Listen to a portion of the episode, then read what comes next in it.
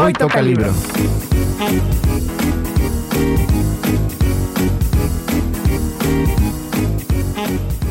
Hola, ¿qué tal? Bienvenidos a una nueva edición de su programa favorito de literatura, Hoy Toca Libro. Mi nombre es Andrea Mandujano y me acompaña, como siempre, Laura Ortega. Bueno, el día de hoy seguimos con nuestro ciclo de literatura infantil, hoy un poquito más enfocado en ciertas edades, que vienen siendo de 4 a 7 años.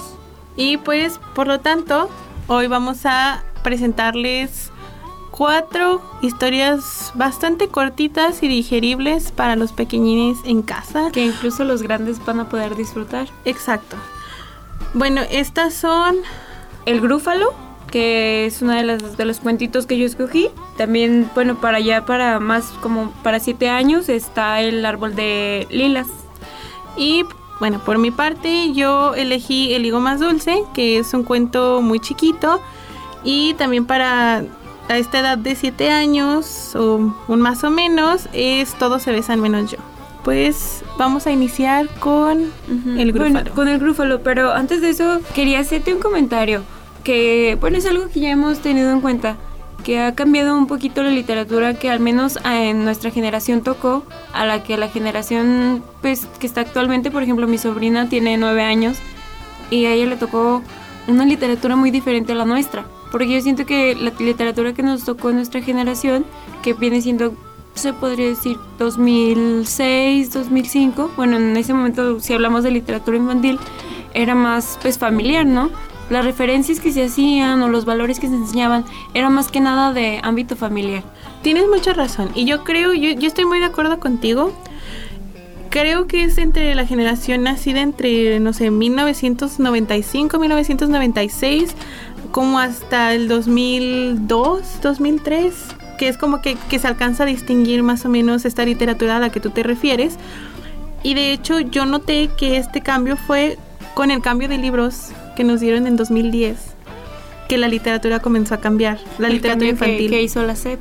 Claro, porque sí, así como tú dices, eran valores más familiares y yo creo que la literatura que estamos viendo ahorita para los niños va más enfocada a un autodescubrimiento y el niño en su entorno. A nosotros se nos enseñaba, como tú me, habías comentado antes, Paco el Chato, no se pierdan o tenganle confianza a los policías. Ajá, o sea, como ese tipo de cosas. Háganle caso a los mayores, sí. Ajá, o sea, sean obedientes y ahorita no, ahorita es como, pues, ¿quién eres? Algo más, sí, más introspectivo sí, más personal. Y se ve también en las películas, como ya habíamos, bueno, habíamos comentado antes, porque antes, antes de iniciar el programa, que también se ve reflejado en las películas que hacen para los niños ahora, para niños y adolescentes, no, no solo los sí, que, decíamos de, de antes era el típico cliché, ¿no? Princesa salvada por el príncipe y final feliz.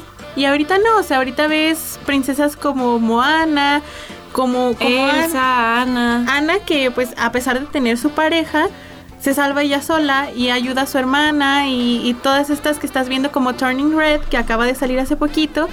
que no la he visto, no me juzgues. Bueno, bueno, sí, yo sí la vi, que es sobre esta niña que pasa por la pubertad y te lo, te lo muestran de una forma muy directa. No, no se esconde tanto como antes. Y pues a mí se me hace muy padre. Sí, te están mostrando realmente el crecimiento que tienen los niños, de niños, adolescentes, jóvenes, sí, se va mostrando el, cambio y el crecimiento personal. En este caso, pues lo mencionamos las princesas.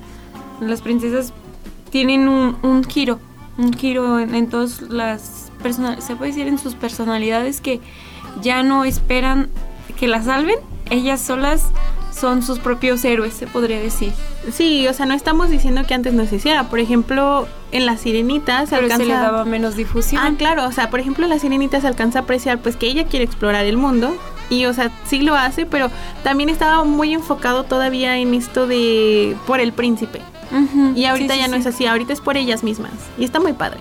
Entonces ya, entramos al el grúfalo. El grúfalo es un cuento escrito por una escritora inglesa llamada Julia Donaldson.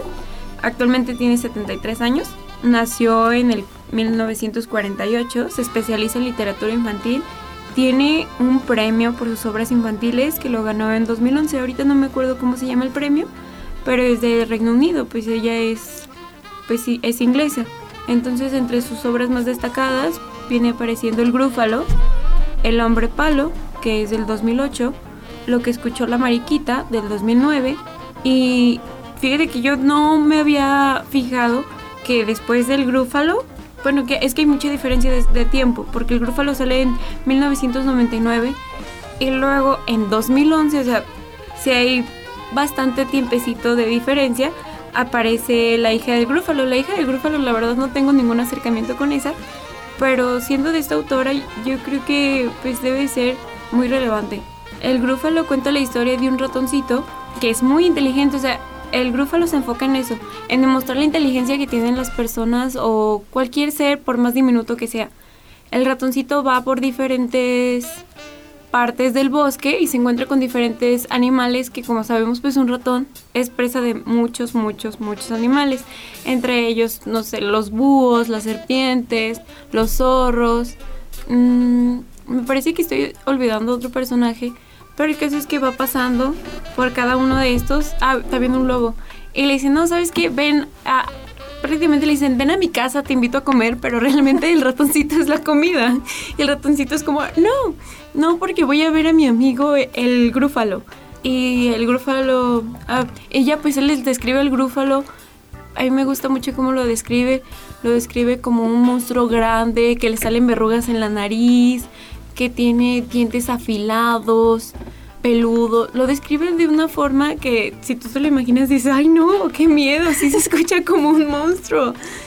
Y ya lo que me llama la atención es que a cada animalito le dice, no, es que come serpientes, come zorrillo. Pero sí, le dice que come lo que es ese animal para que a él no se lo coman. Y ya se encuentra con el grúfalo, él se saca de onda, yo creo, porque dice, ah, caray, eras mi invención. Y se encuentra con el grúfalo y el grúfalo se lo quiere comer bueno, el ratoncito le dice, no, mira, es que yo soy el animal más temible del bosque, ¿por qué me quieres comer? Y le dice, mira, acompáñame para que veas que yo soy el animal más temible del bosque, pero ve atrás de mí. Entonces se encuentran con los animales que anteriormente se querían comer el ratón, pero al ver al grúfalo atrás de él, pues se asustan.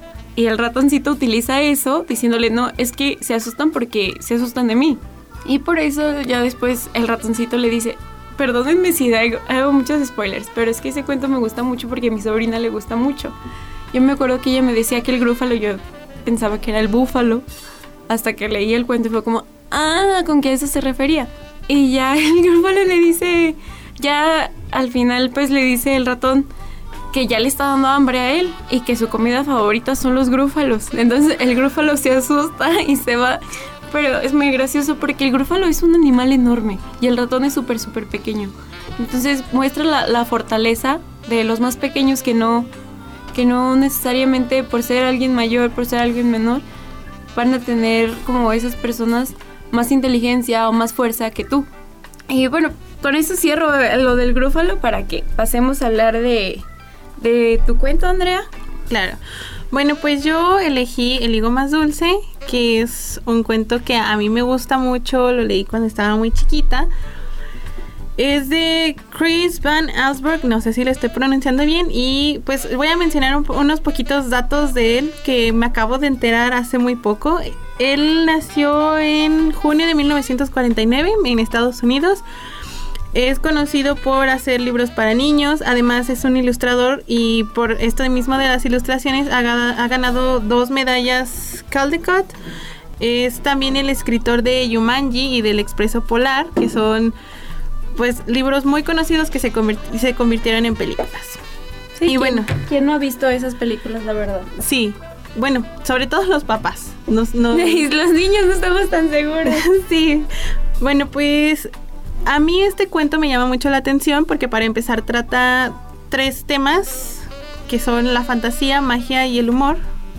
Y habla de Monsieur Vivot, es un parisino, es un dentista parisino que es como bastante egoísta y tiene un cierto problema de actitud. Él atiende a una viejecita que pues al, final de la cita, cuando le va a dar los medicamentos, resulta que no puede pagarle. Entonces ella le dice, ¿sabes qué? Pues no, no, tengo con qué pagarte y le da dos higos. por eso el, el higo más dulce. Y le dice que son unos higos muy especiales, que con eso le va a pagar y pues él se enoja. Te digo, es una persona muy egoísta, trata muy mal a su perro, se enoja y le dice que no le va a dar nada de medicamento, pero pues antes de, de todo, pues la señora le dice que estos higos pueden hacer sus sueños realidad. Entonces él se come uno y al despertar al día siguiente resulta que, pues que sí, o sea, se le cumple su deseo, pero bueno, dice, voy a reservar el otro para cumplir como sus mayores deseos. Entonces él empieza a ser muy ambicioso y empieza a pensar, ¿para qué lo voy a usar? ¿Para qué? Para cumplir sus, sus más grandes deseos. Pero bueno, no, no quiero contar el final porque es como la parte más impactante. No se le puede cumplir nada de esto. Y, y yo creo que este cuento, que además tiene unas ilustraciones muy bellas, pues bueno, lo, lo que podemos destacar de, de, la parte de las ilustraciones es como la moraleja que te deja sobre el egoísmo, sobre, pues bueno, no, no aprovecharse de los demás y un montón de cosas. Pero llegados a este momento, como, como siempre, como el, como el tiempo se nos va muy rápido, tenemos que hacer una pausa musical. Pero pues regresando hablaremos de estos otros dos libros que mencionamos al inicio. Volvemos en un momento.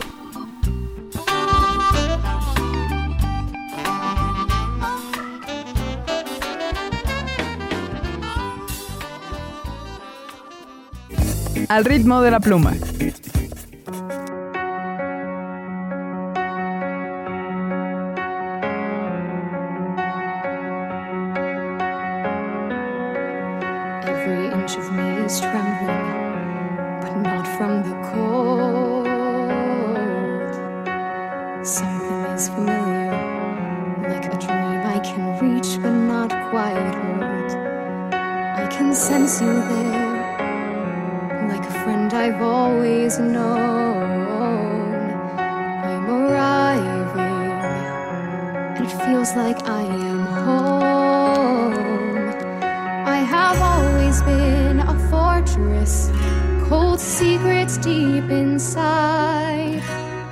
You have secrets too, but you don't have to hide. Show yourself.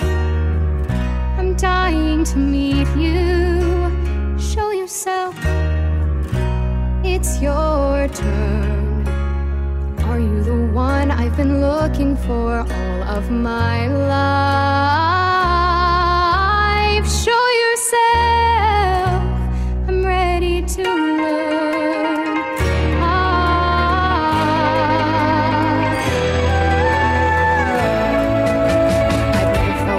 Certain.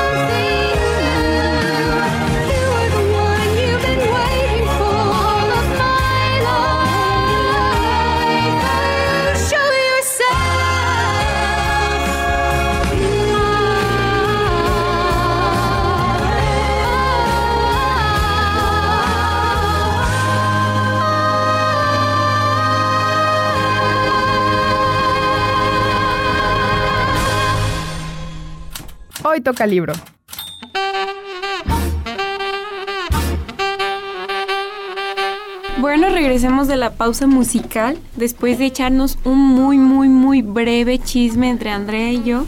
Estábamos comentando que a diferencia del grúfalo, el grúfalo está escrito para un público, un lector como de cuatro años, a diferencia de- del de Andrea. Ay, es que me olvida el título.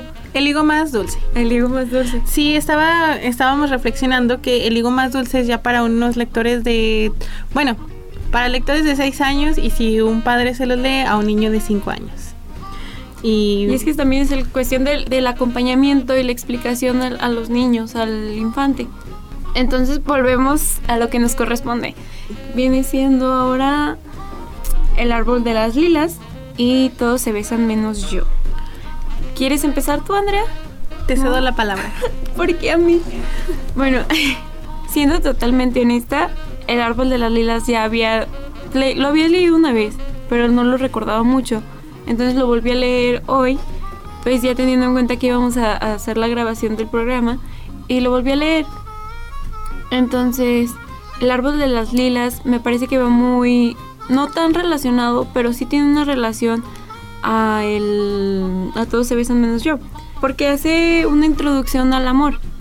El árbol de las lilas es una obra que, como mencioné anteriormente al inicio del programa, es para un público como de 7 años, según yo sí lo mencioné. Y es de la autora María Teresa Andrueto, que es argentina. Ella nació en el 1954 y tiene diferentes obras enfocadas tanto en lo infantil como en lo juvenil. Algunas de sus obras son El Anillo Encantado de 1993, Huellas en la Arena de 1998, El País de Juan de 2005 y El Árbol de Lilas del 2006, que es pues la que nos interesa en este programa, aunque la verdad si tienen la oportunidad de leer todas las demás sería excelente porque son muy muy buenas obras. El Árbol de las Lilas habla de un hombre que está sentado debajo de un árbol. Él está esperando, él, espera y él espera. Entonces una mujer está recorriendo el mundo buscando.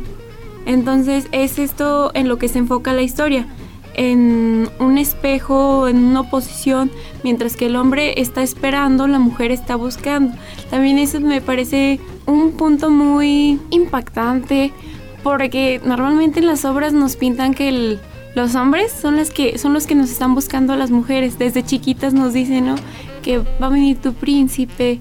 Siempre nos enseñan cómo esperar. Y lo contrario que hace María Teresa Andrueto es que la mujer es la que está buscando al hombre y le está introduciendo a los infantes, a cualquier lector. Yo creo que esta lectura es como para cualquier lector, un acercamiento a lo que es el amor, a lo que es la vida, lo que es esta diferencia de estar buscando y estar esperando. Me parece que es muy... sería muy relevante para todos los niños tener un acercamiento con esta lectura. Y podemos pasar a la siguiente lectura que viene siendo Todos se besan menos yo. Que en esa Andrea es la experta. Andrea me la recomendó y sí lloré y me enojé. No sé. Como siempre. Sí, es que tuve, en- con esa lectura la verdad es que tuve como sentimientos encontrados porque es un niño y muestra la perspectiva del- de un niño pero muy distinta. Y fíjate que yo creo, ahorita que lo, lo pienso, yo creo que es un niño muy maduro.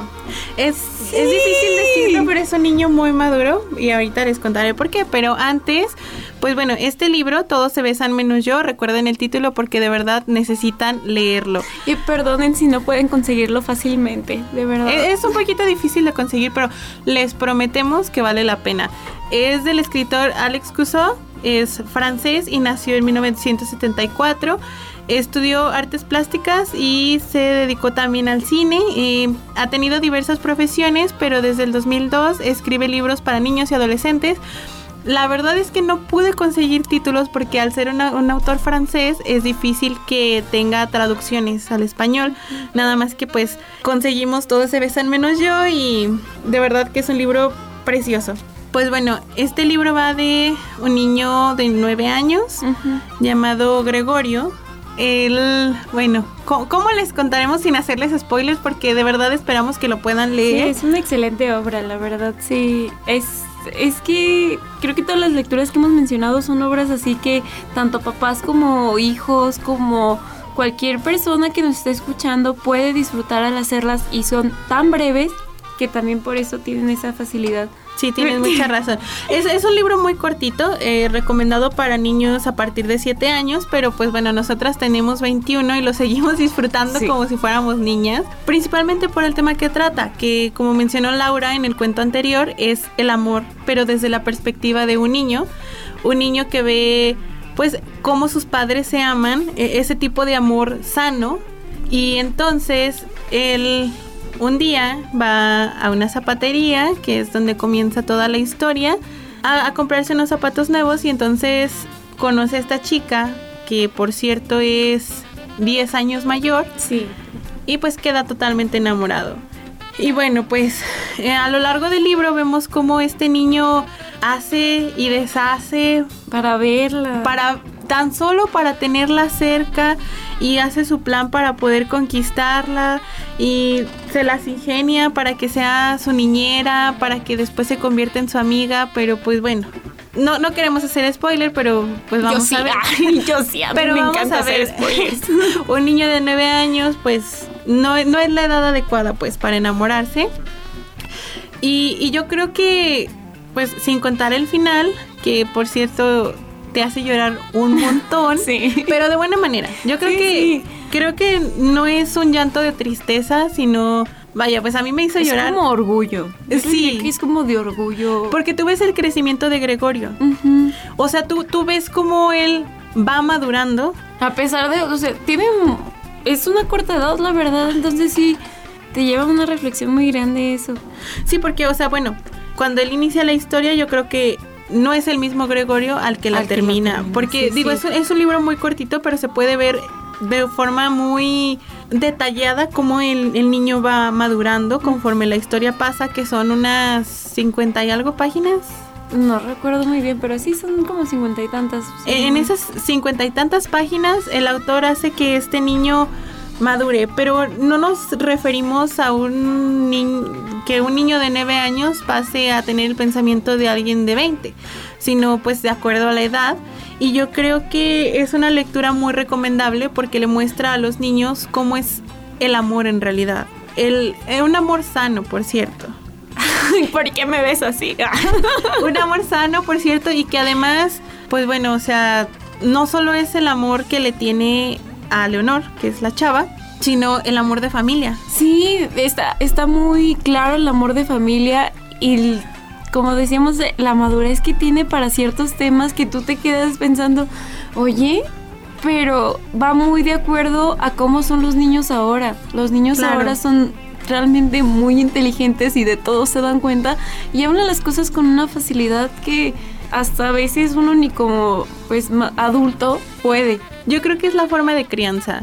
Digo, nos separa, pues somos una generación distinta y entonces a estos niños se les ha enseñado cosas diferentes que a nosotros y está bien. O sea, yo creo que los niños de ahora tienen un pensamiento que a mí me hubiera gustado tener a su edad. Que a mí me hubiera gustado que me criaran como están criando a los niños ahorita, con este tipo de literatura también. No estoy diciendo que no me guste la literatura de mis tiempos, pero vaya, o sea, me gusta mucho cómo les están cambiando todo este pensamiento. Bueno, pues ya se nos está acabando el tiempo o todavía no- no- nos queda Tenemos dos minutos más. Dos minutos, muy bien. Entonces podemos recomendar estas lecturas. Creo que es lo justo tomar este tiempo que nos queda para recomendar estas lecturas que, como ya, ya mencioné más de una vez, son lecturas apropiadas para cualquier edad, para todos los niños, para los adultos, los jóvenes.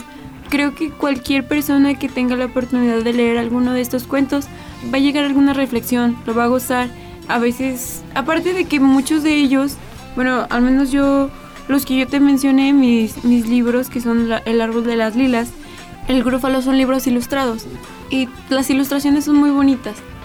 Sí, sí, también pasa con El higo más dulce, son unas ilustraciones de París. Digo, yo nunca he ido a No, París, pero, pero Sí, son preciosas. Pero las ilustraciones de París son hermosas. Son hermosas y este de todos se ves al menos yo tiene ilustraciones también muy lindas, un poco más sencillas, pero digo, ahorita nos enfocamos más en la historia. Ujú. Digo, pues ya es para niños más grandecitos. Entonces sí tiene, pues sí, hay un desarrollo de historia que necesita más espacio. Sí, más espacio que las ilustraciones, pero igual las que tiene, pues Son muy de acuerdo. Sí, sí, sí. Creo que son las necesarias. Y bueno, pues ahora sí se nos Se acabó, acabó el tiempo. otra vez. Eh, nos da mucho gusto continuar con este ciclo de literatura y pues Síguenos escuchando, síganos en nuestras redes sociales. en Spotify principalmente, que estaremos subiéndolo en forma de podcast. Y en Facebook, hoy toca libro Radio UAA. Bueno, nos ve, bueno, no nos vemos, nos escuchamos. Hasta luego.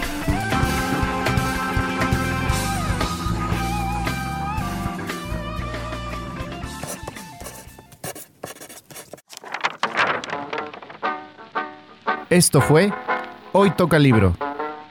Un programa del Departamento de Letras de la Benemérita Universidad Autónoma de Aguascalientes. Una producción de Radio UAA.